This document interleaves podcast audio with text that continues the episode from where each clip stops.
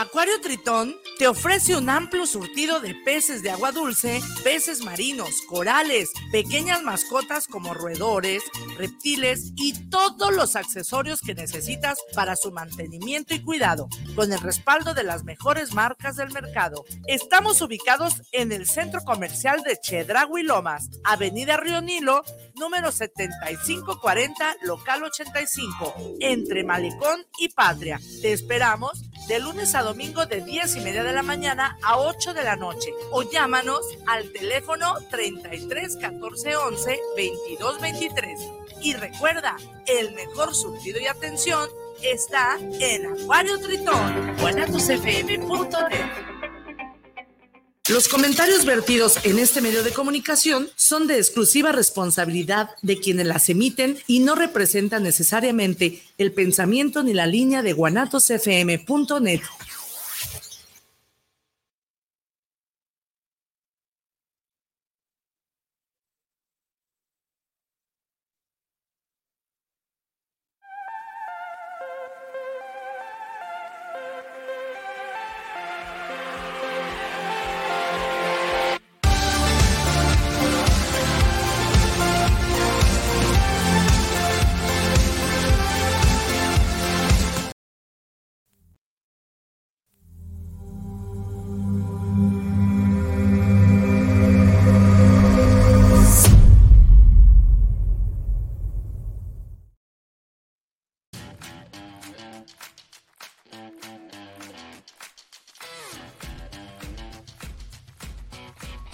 Somos una federación que se encarga de ayudar a quienes han sufrido algún tipo de abuso patronal.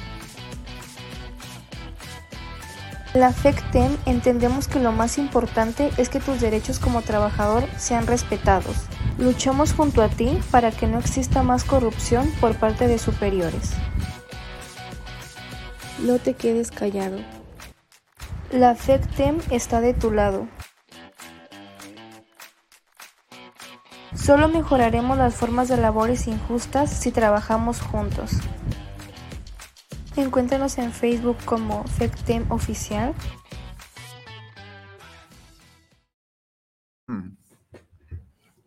¿Qué tal? Buenas tardes, es un gusto, un placer estar aquí con ustedes hoy en este programa de TV Subversión en la plataforma de Guanatos FM. Hoy nos acompaña nuevamente el profesor Epifanio Florencio Méndez Rojas viejo conocido de la lucha magisterial, de la coordinadora y de otras luchas que ha logrado en el transcurso de su vida. Hoy tenemos un tema importante y lo vamos a tomar de dos variantes, las dos caras del sindicalismo, es decir, el sindicalismo legítimo, el sindicalismo de lucha y el otro sindicalismo, el sindicalismo patronal, el sindicalismo oficialista, el sindicalismo que más que ayudar a los trabajadores son parte del problema.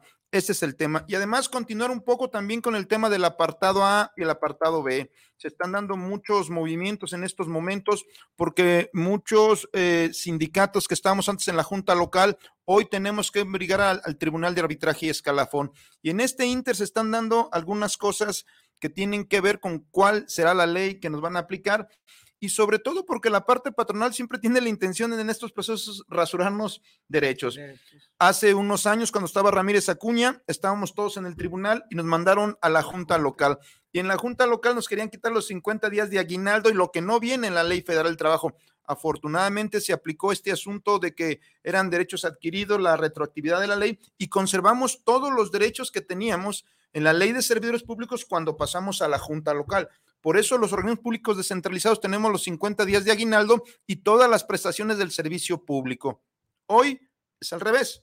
Hoy nos mandan, hora de la Junta, nuevamente al tribunal. Y desde mi punto de vista, tendríamos que tener la misma dinámica. Es decir, todos los derechos que tenemos ya ganados dentro del apartado A tendrían que jalarse como condiciones generales de empleo en el Tribunal de Arbitraje. ¿Cómo es? Profe, ¿cuál es tu opinión? Bueno, eh, antes que nada, este, gracias por la invitación otra vez. Aquí estamos, este, a tu auditorio. Bueno, son, son temas este, contemporáneos porque con la modificación otra vez de la ley este, laboral, eh, se crean vacíos jurídicos desde el punto de vista en donde pertenecen, por ejemplo, las OPDs, los contratos colectivos de, este, de los privados y de algunos este, organismos gubernamentales. Eh, no queda claro por las situaciones también modernas de que ya ves que comentaron que todo lo que estaba eh, en la Junta se iba a pasar al tribunal con todos los aspectos informáticos que supuestamente todo lo iban a capturar y lo iban a pasar en automático al tribunal de arbitraje.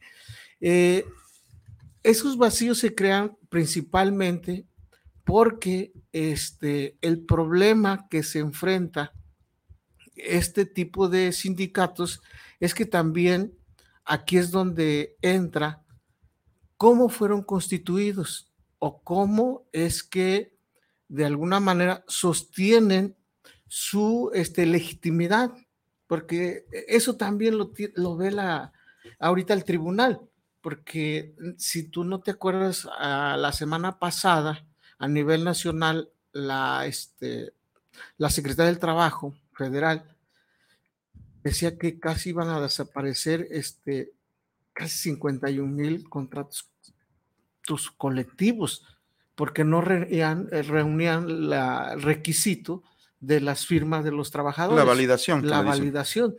Y entonces entras en un acertijo porque lo que tú dices, cuando esto, esta maraña jurídica, cuando tú vas al tribunal, dices, bueno, lo, correcto es que todo lo que ya ganaste se respete y se tenga en, un aspecto legal.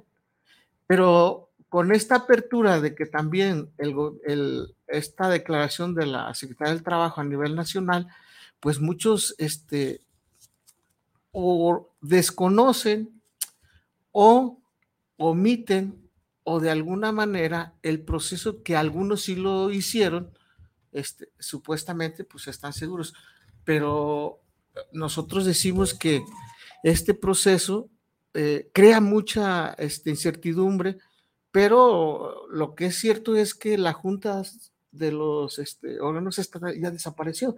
Entonces, todo tiene que aterrizar en, los tribunales, ¿sí? Por eso este, hay que este, precisar que como se y los errores que se tengan dentro de ese esquema, pues tenemos que pugnar que todos esos este, contratos pues se respeten y que todos los derechos adquiridos de los compañeros pues se hagan valer a través de la ley federal del trabajo, ¿sí? Aquí el gran problema que veo es que el Tribunal de Arbitraje y Escalafón está rebasado como lo señalaste al principio, debieron de haber programado para que todos los documentos, todas las constancias de todos los OPD se fueran al tribunal y hubiera claridad en el asunto, porque hay ambigüedad, es decir, los OPD podemos irnos al centro federal y al tribunal de arbitraje. Al, final del día, la instancia va a ser el tribunal de arbitraje, va a ser la instancia para derimir los conflictos laborales que puedan este, ejercerse o, resultar pues de las relaciones patronales y, y trabajadores.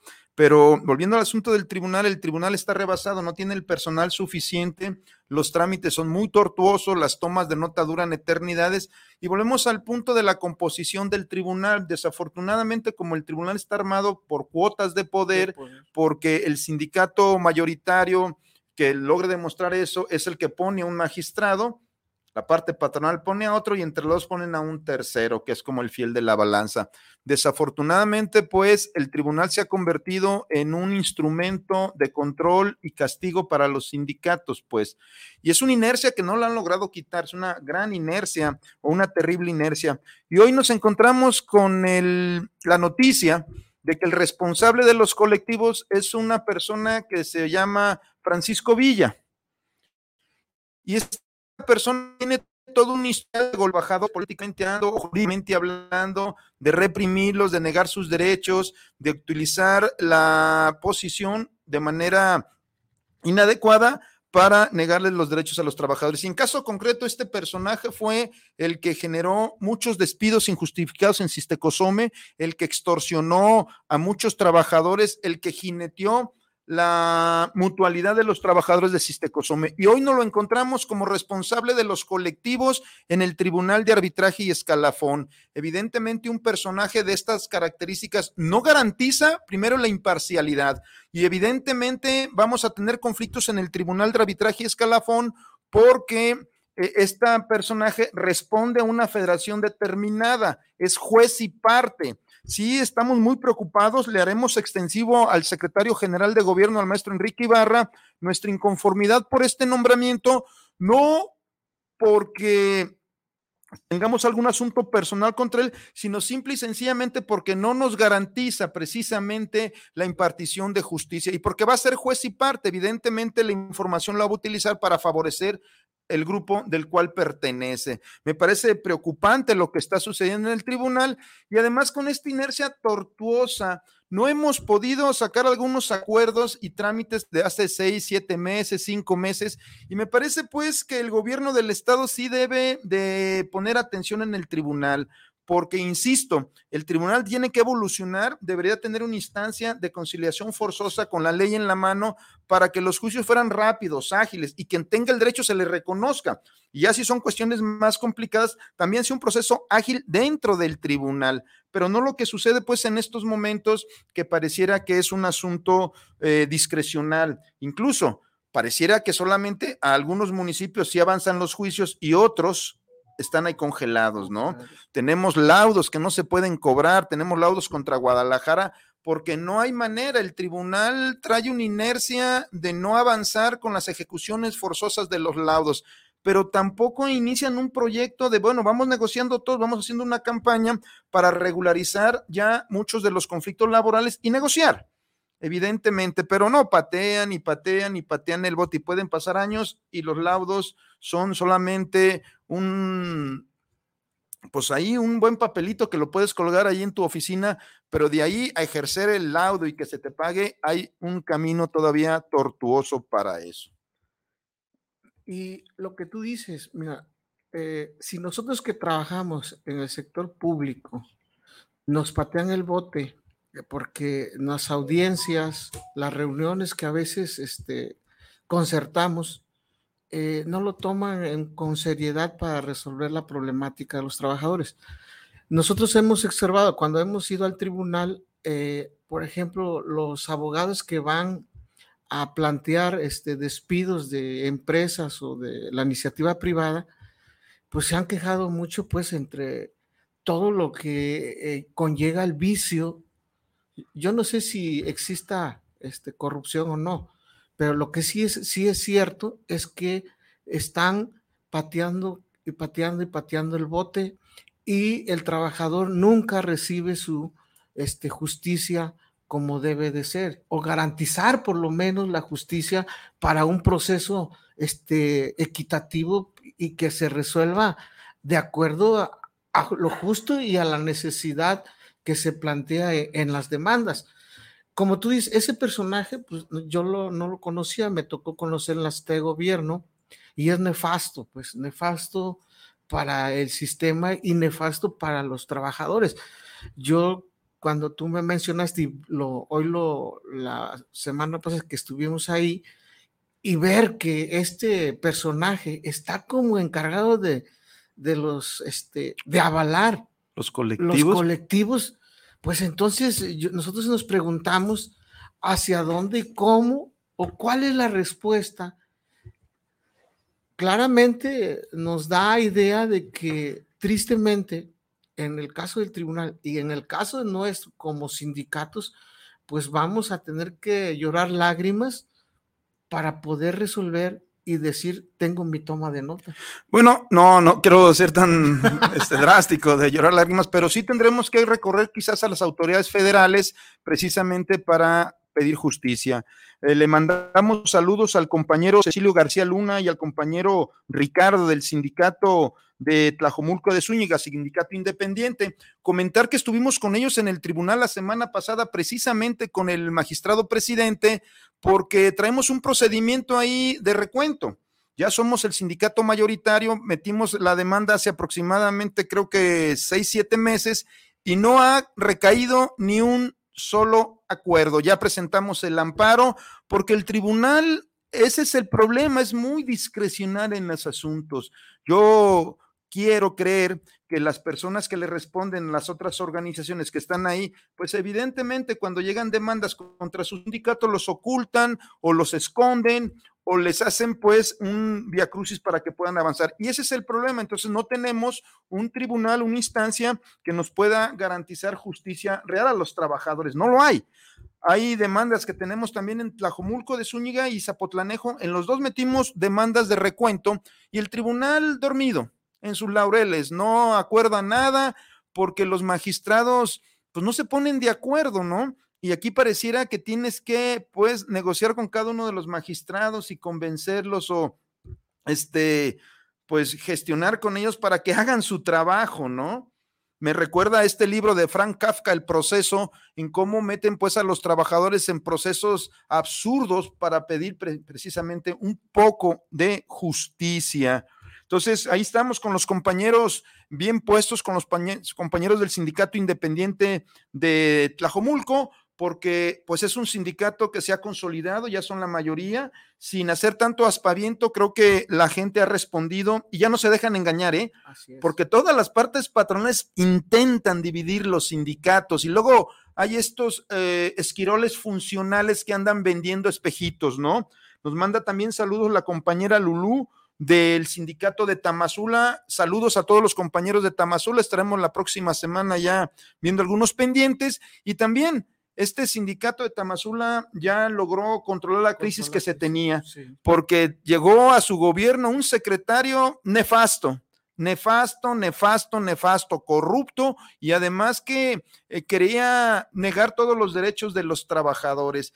Y bueno, afortunadamente por otras cuestiones renunció o lo renunciaron. Y bueno, ya vamos de gane, ya vamos avanzando. Aunque siguen haciendo estas inercias de, por ejemplo, los compañeros del agua del Ciapatán se afiliaron al sindicato del ayuntamiento, la ley lo permite, pero la parte patronal sigue resistiendo en reconocer este proceso, ¿no? Ya firmaron todos los trabajadores, ya les piden por escrito que el 1% de su salario se le entreguen al sindicato de su elección, pero la parte patronal dice que no, no es dinero público, es dinero del trabajador y el trabajador puede determinar a quién o cómo determinar o cómo usar su dinero. Pero bueno, lo entendemos pues porque realmente hay una resistencia de la parte patronal a los sindicatos reales, a los sindicatos independientes. Sí, este, mencionar eh, eh, un poquito de historia sobre los procesos de elección que se hacían anteriormente si tú no este, recordamos, por ejemplo, eran líneas del patrón, eran estructuras del patrón, tanto en la iniciativa privada como en la pública. En la privada, por ejemplo, hay empresas que generan sindicatos fantasmas, que a veces son directivos de ellos mismos para poder este, eh, reunir el requisito de estructura de empresa para crear un sindicato, lo que nosotros decimos sindicatos blancos o charros, eh, se dan. Y tristemente hay comparsa a veces con algunas este, confederaciones grandes, mayoritarias en el país, que tienen mucho margen de poder. Principalmente yo estoy hablando de la iniciativa privada, ¿sí? Y ahí los trabajadores los someten, pues aquí tristemente en una represión dices, si te pones este, a reclamar tus derechos, simplemente te despido, ¿sí? El contrario, decíamos, en el caso de los sindicatos de gobierno, hay una característica.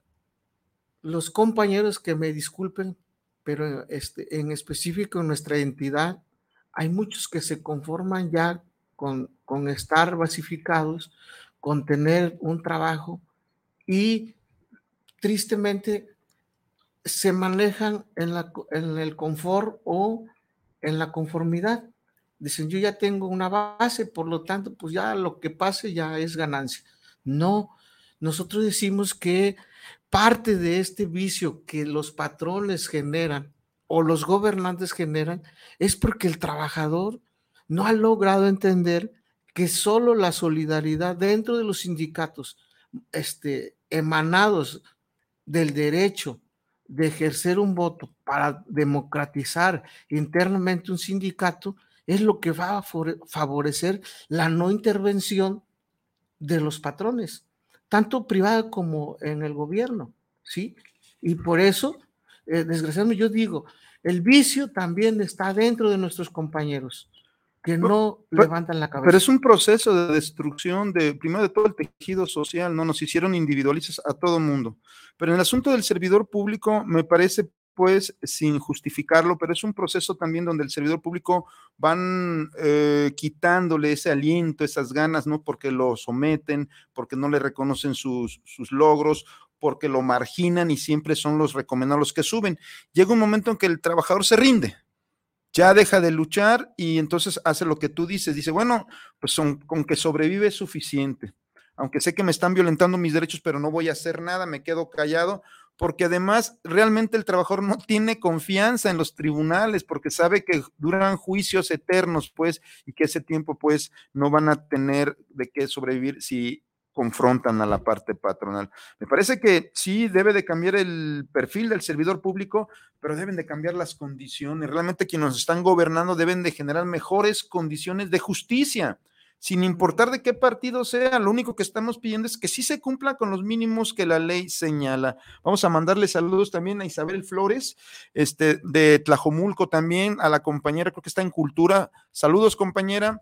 Y bueno, este, al final de el día tendremos que dar el estirón a los sindicatos y no nos vamos a quedar rebasados por la historia. Y sobre todo entender, pues, que eh, se necesita construir un verdadero sindicalismo. Ahorita andan polulando grupos que andan tratando de sorprender a los trabajadores, ¿no? Ayer estuvimos precisamente en Ciudad Guzmán en una asamblea con los compañeros de Zapasa porque había ido un grupo de un sindicato minoritario que está aquí en la Comisión del Agua a vender espejitos, ni siquiera tienen contratos colectivos y fueron a decir pues que ellos son los que eh, van a firmar unas nuevas condiciones de empleo porque el contrato colectivo evidentemente pues está en revisión.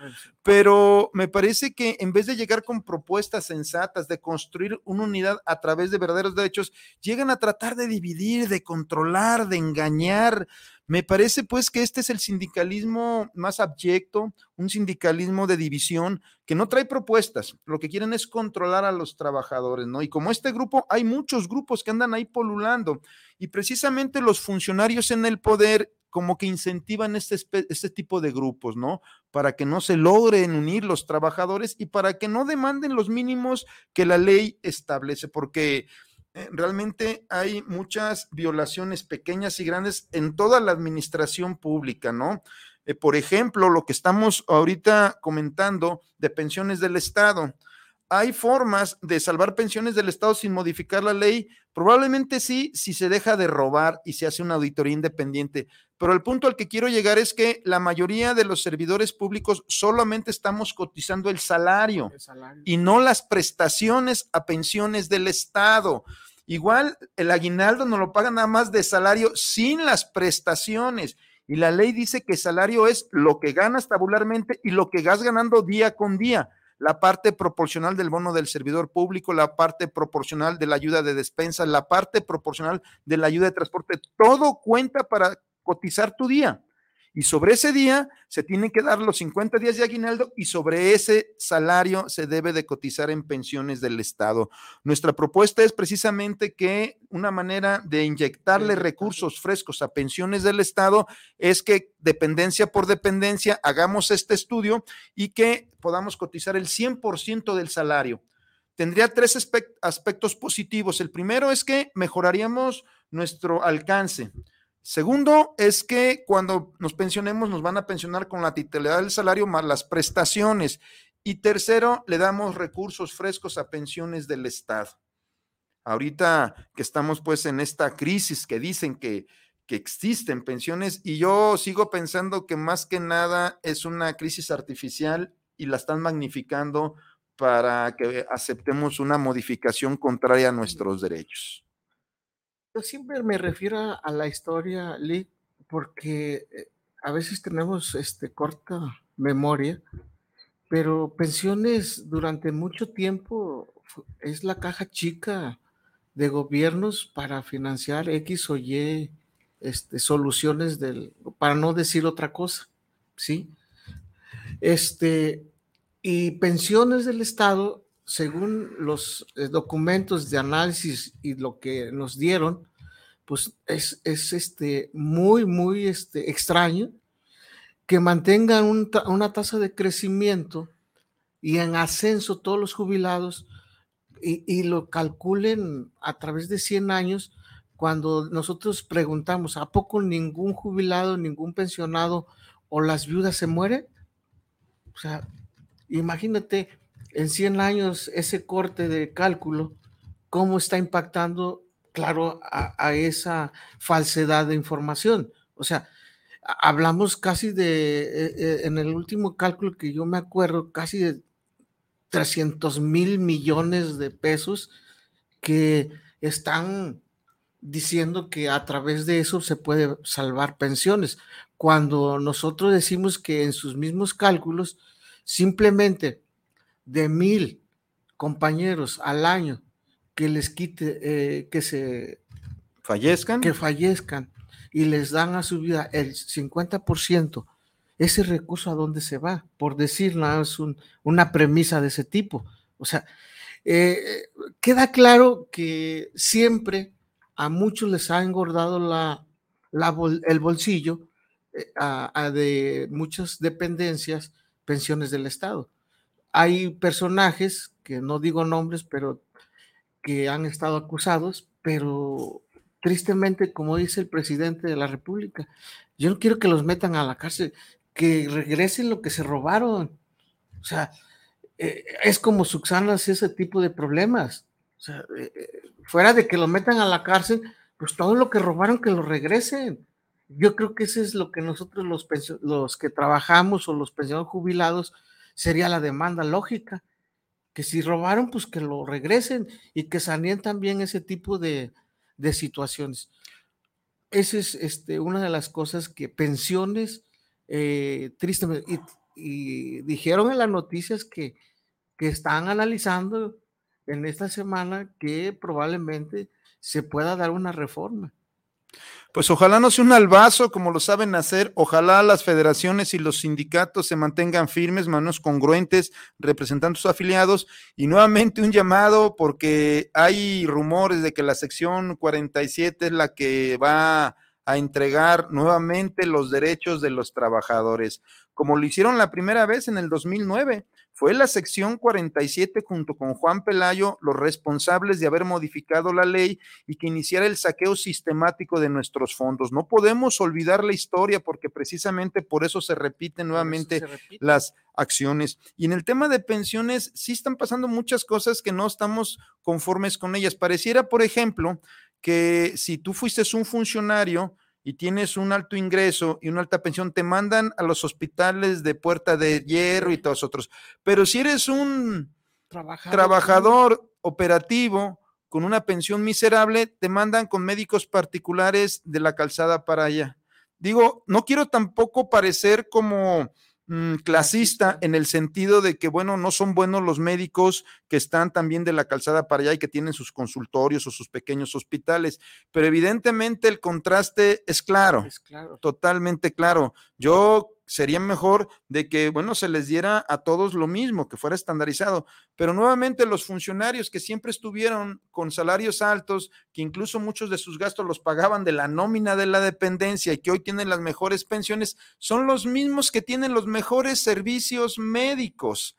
Y la mayoría de la gente pues sigue sin tener acceso a, a salud digna. Pero bueno, Estamos en, ahora sí que por lo que dice el maestro Epifanio, con los focos rojos, porque la próxima semana probablemente salgan con un albazo. Quiero decirles que no nos han citado a los sindicatos ni a las federaciones. Igual no lo necesitan hacer, ¿eh? Tienen el control del Congreso del Estado y por cierto que no tenemos oposición en el Congreso. Esos compañeros de Morena y sobre todo el coordinador Chema Martínez, yo no sé pues qué tanta autoridad moral tenga él para defender pensiones del Estado cuando él también se vio involucrado en un proceso de una pensión total y absolutamente irregular. Entonces, realmente no vemos que exista un peso en el Congreso del Estado que pueda defender a los trabajadores, que exista pues esta intención de sí hacer una oposición responsable. Parece ser que la inercia nos sigue empujando hacia el mismo, hacia el mismo lugar. Pero bueno, estaremos al pendiente, compañeros. Ya sabremos qué pasa la próxima semana, si es que lo van a meter o no. Y si no, siempre queda pues el tema de ir a la autoridad federal, pues si violan algunos de nuestros derechos. Ojalá no lo hagan. Yo insisto en que en estos momentos no hay condiciones, que sería mejor que esperáramos al siguiente Congreso y que incluso el tema de pensiones del Estado y la corrupción fuera un tema para la elección, un tema público, un tema que se pudiera desmenuzar y que pudieran tener los candidatos oportunidad de proponer a los trabajadores esquemas que pudieran mejorar este, la problemática del sistema. Eso sería lo más sano, que nos dieran tiempo y sobre todo que se construya esta auditoría independiente, porque seguimos pues con dudas. Lo que dijiste hace un momento, no es posible que no se mueran los trabajadores y que desde que inició pensiones del Estado tengamos el, el mismo número de pensionados y jubilados. Me parece que ahí es donde está la gran manipulación de los números de pensiones del Estado. Y bueno, un llamado respetuoso a los diputados, ojalá no nos traicionen, porque aquí está en juego el futuro de miles de trabajadores y sus familias.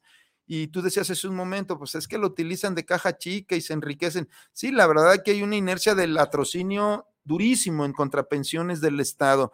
Y no solamente por los grandes fideicomisos que ya los hemos analizado y desmenuzado, sino por la corrupción cotidiana al parecer no es grande, pero de gotita en gotita se llena un océano de dinero que nos han saqueado en pensiones del Estado, compañeros. Sí, ese es uno de los vicios que todavía se mantienen en el Estado. Este, sí, pues hacemos un llamado a las autoridades correspondientes que este, no es culpa del trabajador lo que está sucediendo en pensiones del Estado es culpa de una mala administración, es culpa de corrupción, es culpa de, este, de algunas, de omisiones de gobiernos que llegan. Eh, tenemos ejemplos de varios que ha cambiado el estado de Jalisco y aún así la inercia sigue. De partidos políticos. Bueno, realmente ha sido la derecha, derecha y media derecha pero no ha cambiado realmente. Es el, fíjate que ahí, haciendo un paréntesis y con todo respeto, yo veo que casi es el mismo grupo con diferente partido, que han brincado de un partido a otro y ahí están. Pero es una apreciación personal. Eh, pero tiene razón en el fondo. Sí, o sea, la inercia no lo han cambiado. La inercia no se ha cambiado, independientemente, como tú dices, de los colores que han llegado al estado de Jalisco. Eh, yo, por eso, eh, tú decías algo, ahorita importante, el nuevo Congreso. Yo sí le haría un llamado a los trabajadores, tanto privados como este, del trabajo público, que piensen bien y razonen bien cuando hagan su voto en, en su momento. ¿Sí? Porque ahí es donde se decide nuestro, desgraciadamente, nuestra historia donde se deciden nuestros derechos eh, y eh, eh, no tengo nada que, pero no hay equilibrios de poder, O sea, no, el, judicial no es independiente. Bueno, hoy parece que el poder judicial es el más duro de los poderes. Ya está parado el ejecutivo, el legislativo, ya se ah. puso a legislar, ya ellos van a determinar qué, cuándo y cómo Terrible también ese asunto. Ahorita entraremos al tema de la corrupción en el Poder Judicial, nada más como para tocarlo. Vamos un poco a los saludos que están llegando. Este, el compañero Enrique Velasco, no sé si sea el diputado, este, nos manda saludos. Gracias. La compañera Regina Valadez, saludos también. Gracias. El compañero Enrique González también nos manda saludos. Fabricio Gómez, saludo a TV Subversión y al programa. Y también Valeria Godoy.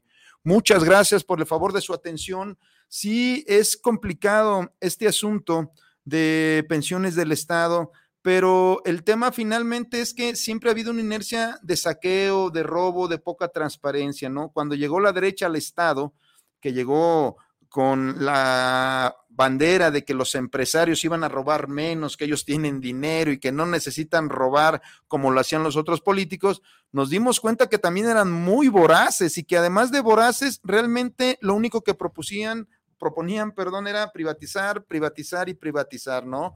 Hoy vi, y que me perdonen por los que hicieron esta publicidad, vi un anuncio gigante en un parador que dice, y sacan fotos de transporte privado, dice, el gobierno cumple, pero es transporte privado, que se compraron muchos camiones, hasta donde yo entiendo es transporte privado, no es transporte público. ¿Dónde está la buena administración? Si la buena administración es privatizar las cosas, la buena, la buena administración debe ser administrar bien los, los servicios públicos con eficiencia, con calidad, sin robar, pagarle al trabajador lo que se deba de ganar. Esa es la buena administración. No, bueno, pues si votamos por personas para que privaticen todo, pues no tiene caso. Mejor contratemos gerentes y, y evitémonos todo este parafernalia del proceso electoral, porque lo único que hacen pues es privatizar cuando llegan al poder. También quiero mandarles un saludo al sindicato de Jocotepec, decirles que después de varios años de estar luchando para que se les dé su toma de nota, ya un juez federal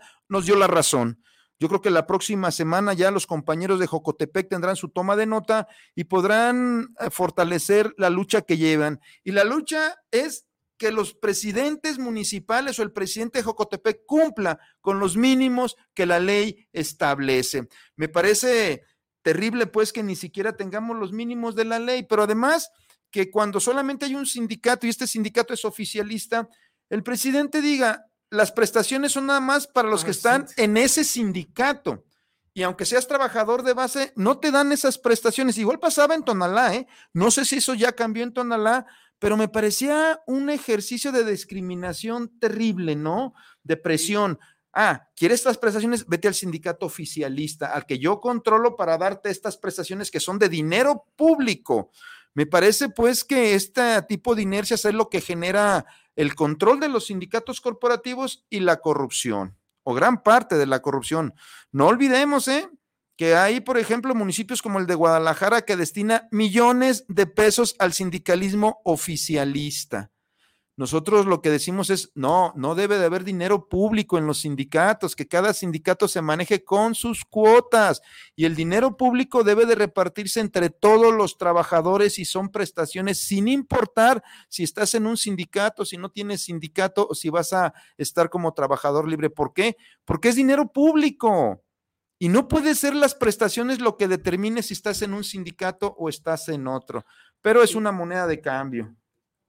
Mira, eh, cuando yo vengo a, la federación y me, yo tenía la idea, Lee, sí. de que los trabajos del ayuntamiento estaban bien pagados y tenían buenas prestaciones. Esa era mi idea. Pero ¿cuál fue mi, mi sorpresa? Que cuando este, estuvimos recorriendo los municipios que tenemos presencia como federación, te das cuenta que lo mínimo necesario, que es la salud, no está cubierto.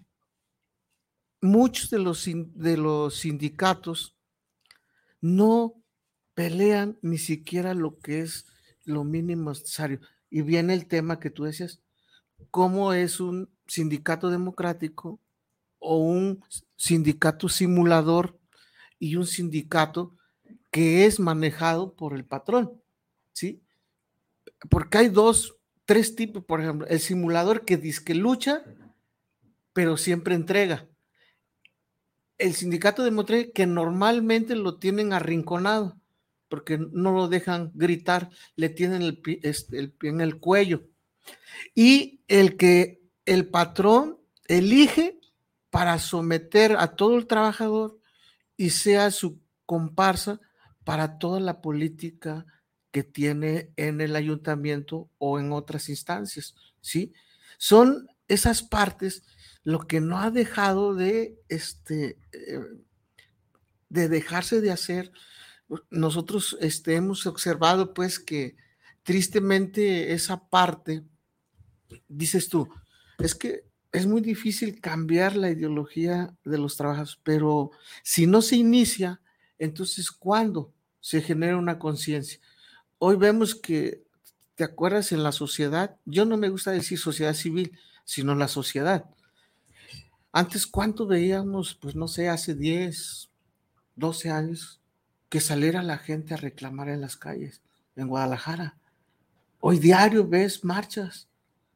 ¿Por qué? Porque la gente también ya se cansó de tanto sometimiento. ¿Sí? Y antes Guadalajara no era un aspecto de, reclamo social. ¿Sí? Tanto por muchas cuestiones que está pasando, pero entra en todo una dinámica. Eh, yo siempre he dicho que el trabajador en general hay, un, hay una forma sistemática de mantenerlo en control. ¿Cómo? El mercantilismo. Consume más, endeudate más y te voy a mantener sometido. Sí, bueno, ese sí es todo el sistema que nos están aplicando. Realmente el trabajador siempre vive al filo de la navaja, debiendo todo porque lo sacamos en abonos, por los pagos, porque realmente no hay un esquema donde el trabajador pueda disfrutar o mejorar sus ingresos sin este, entregarlos pues por comprar en abonos. Y me parece que ese es el mejor control, porque un trabajador con tantas deudas no se va a arriesgar a defender sus derechos. y además siempre va a estar aterrado de que lo puedan despedir en cualquier momento. Y cómo va a hacer frente a las obligaciones que tiene. También nos manda saludos el compañero Héctor Ramos de Sistecosome, viejo conocido y luchador social, que ya parece que se van a resolver dos de sus asuntos. Parece ser que ya van a pagar dos demandas de todas las que lleva. Es esta justicia que va al lomo de tortuga y la tortuga arriba de un caracol. A ver cuándo llegamos al punto. Pero bueno, al final del día sí tiene que tener un criterio el trabajador, pues no podemos educar al trabajo porque los trabajadores ya llegan educados al servicio público, o sea, ya llegan formados o deformados y siempre tendrán también la posición de determinar en dónde estar, porque a estas alturas, ¿tú crees que, por ejemplo, los del Ayuntamiento de Guadalajara no saben que el sindicato mayoritario es un sindicato patronal y controlado? Si es público el dinero que se le da, si es público los eventos que hacen con dinero público para ese grupo nada más y a los demás los discriminan, sí lo saben, pero no les importa a muchos trabajadores y ahí es donde se convierten en cómplices del sistema, porque nosotros lo decíamos, todos aquellos que estaban en los sindicatos cuando modificaron la ley de pensiones del Estado con Juan Pelayo y la sección 47, fueron cómplices por acción o por omisión, porque fueron sus organizaciones donde ellos militaban los responsables de haber entregado los derechos de los trabajadores. Esperemos que esta historia no se repita nuevamente porque sí sería pues muy triste que volviera a suceder. Por eso, compañeros, ¿cómo cambiamos la actitud de los servidores? Pues, ¿Cómo los hacemos más solidarios, más responsables, más fraternales? Si se puede echarle la mano al compañero de un lado, echarle la mano, pero nos estamos volviendo muy egoístas, muy individualistas, muy indiferentes ante las injusticias de los demás compañeros. Y ese es un contrasentido de todos los sindicatos. Un sindicato que no es solidario, que no busca ayudar a sus compañeros, pues es una contradicción generacional, una contradicción psicológica, jurídica y de todas las formas, no solamente una contradicción pues en la formación del sindicato. Y nada más este, reforzar lo que tú dices con lo de el, el sindicato de Guadalajara. Precisamente eh, ellos saben que tiene el patrón el control. No hay peor situación de un ser humano que el miedo. O el esclavo feliz, como decían los Flores Magón. Pero principalmente el miedo, porque puede ser un miedo emocional, puede ser un miedo económico, porque hasta, por ejemplo, la familia, si te quedas sin empleo, pues la esposa, ¿qué te dice? O trabajas o trabajas, ¿sí? O sea, e, en todo es un sistema, porque el, el gobierno en sí sabe cómo aplicar un sistema. O sea, es sistemático te manda las empresas de, de, autos, te manda este, empresas de préstamos, te anda oferta de muebles. ¿Y qué haces? Vente, vente, vente. Yo te facilito los, los, préstamos. ¿Y qué hace? Es un sistema de control. Y a la hora que, por eso te digo, va relacionado. A la hora que quiere brincar el trabajador, no puede porque tiene todas esas presiones económicas, morales o sociales de tomar una determinada de lucha porque lo traen del cuello económicamente. Entonces, solo, y, hay grandes estudios donde dice, solo Eres libre cuando no debes, no tienes deudas y puedes determinar tu forma de vida. Yo Digo, Sí, coincido contigo, pero estos momentos históricos de nuestra patria, dudo mucho que exista alguien de la clase trabajadora que no tenga deudas. Yo creo que todos tenemos deudas, pues, porque el sistema no nos permite avanzar si no es con este proceso.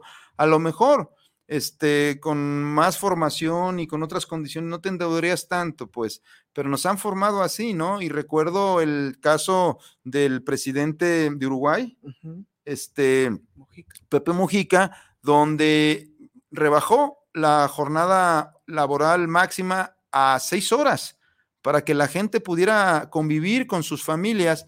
Pero después que hizo esto, se hizo un estudio y la mayoría de la gente que consiguió otro trabajo. Solo trabajaban 12 horas, pues.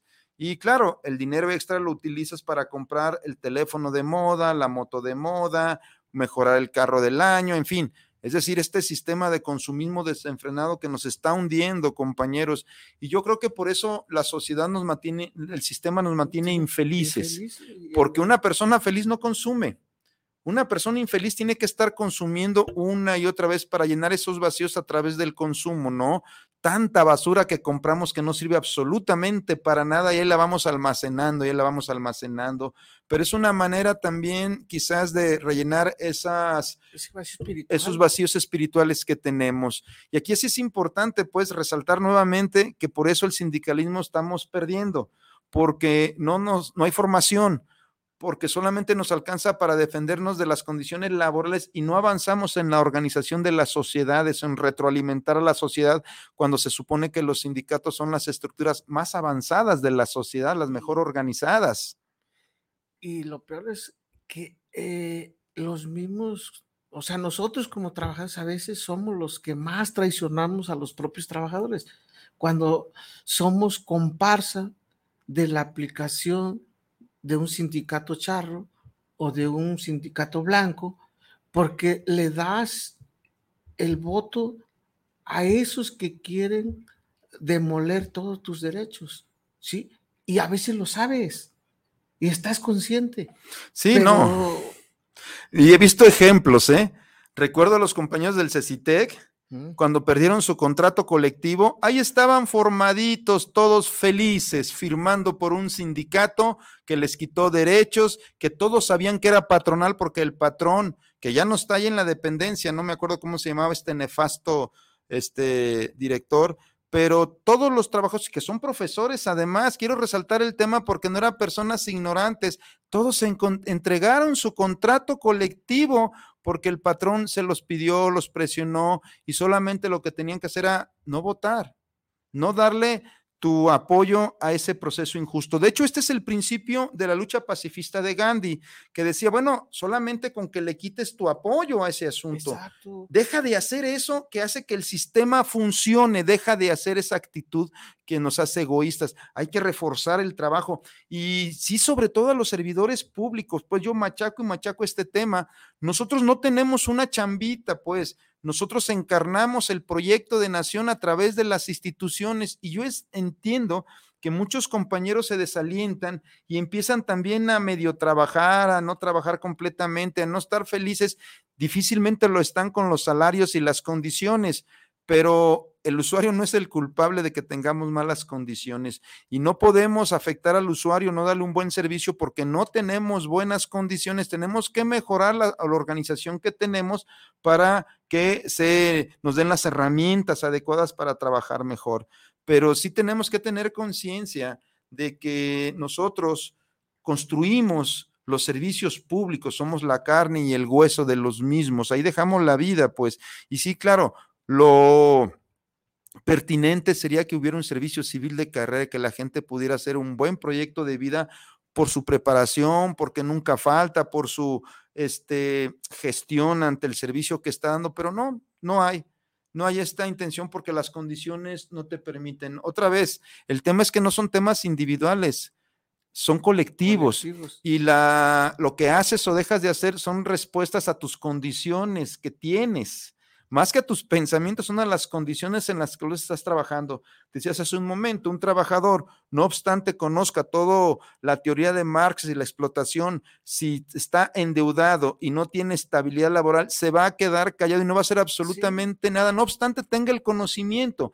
Y si a eso le sumamos que no tenía una estructura sindical que lo apoye, que lo respalde, que le dé el camino, pues te quedas callado, te tragas todo tu coraje, toda tu indignación y se quedan callados.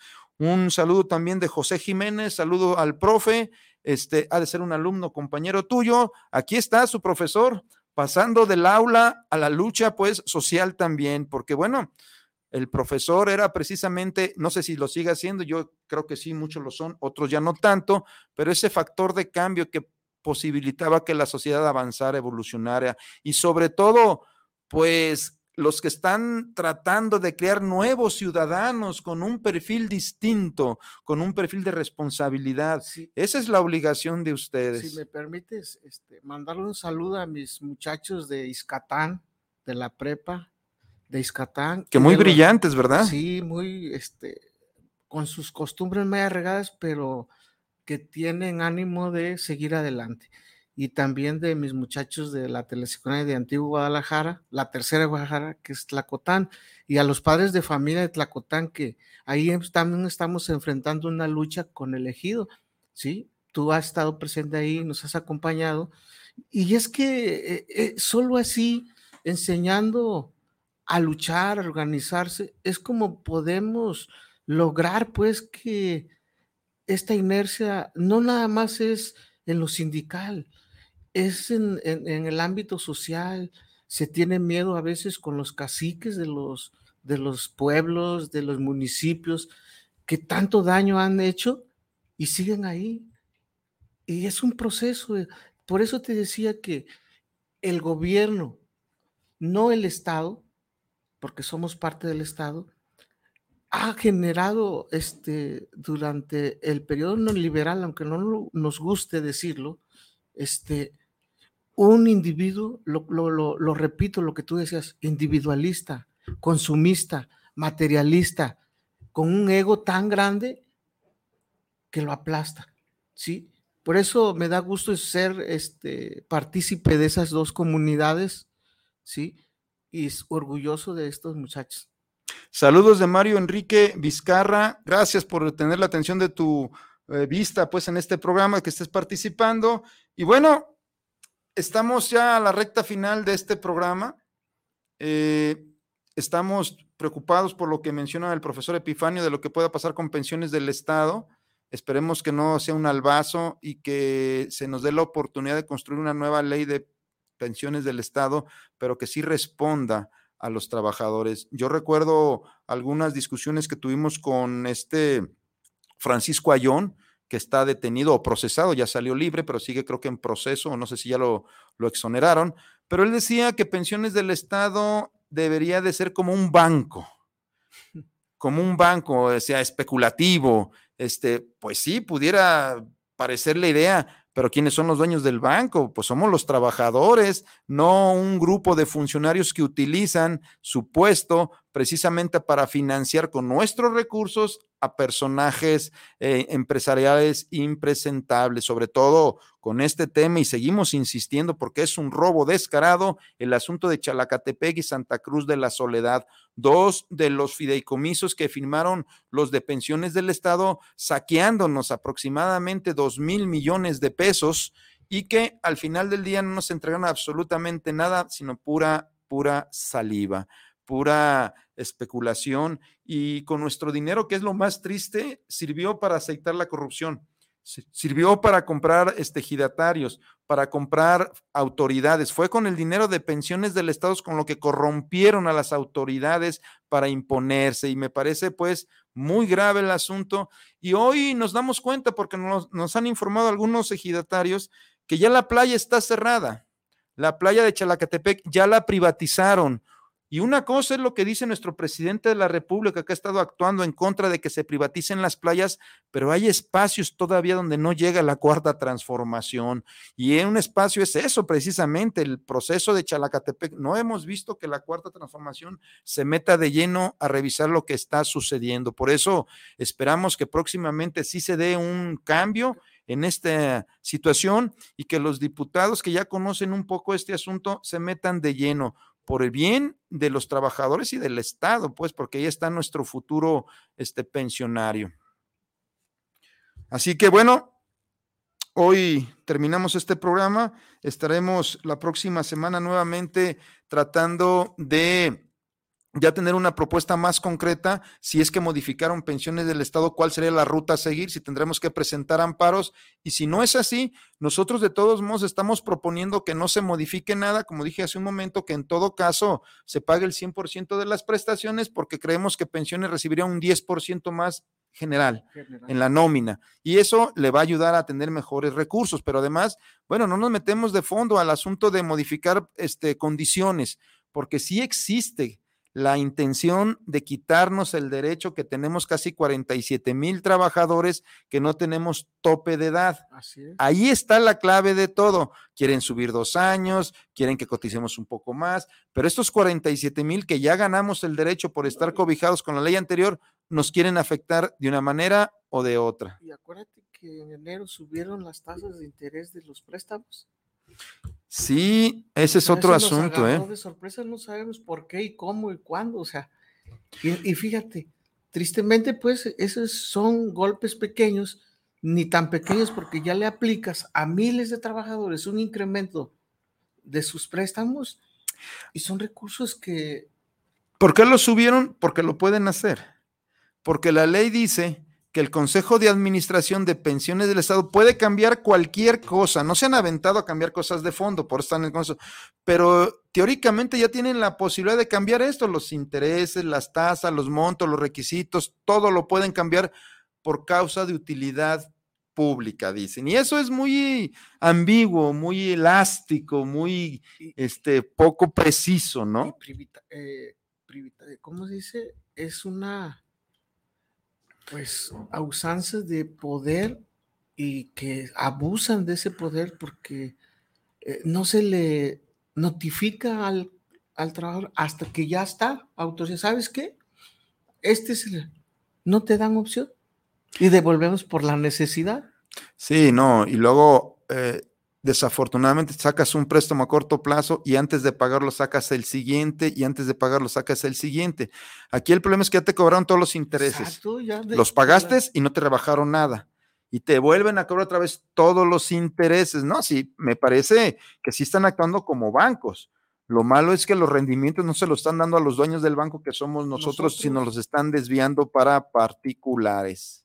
Entonces, pues compañeros y amigos, este, les agradezco el favor de su atención y les decimos pues que no se dejen, seamos inquietos, seamos eh, más cuestionadores de lo que está sucediendo, seamos críticos, decimos una y otra vez, nosotros como movimiento de los trabajadores queremos que el servidor público se convierta en un activista, en un luchador, en alguien que conoce la ley, la constitución, su proyecto de nación, entiende lo que es precisamente el Estado de Derecho y actúa en consecuencia. Eso es lo que necesita este país para que podamos avanzar. Y bueno, compañeros, los esperamos la próxima semana. Muchas gracias y buenas tardes. Buenas tardes, buenas tardes a todos y buen este, fin de semana. Buen fin de semana.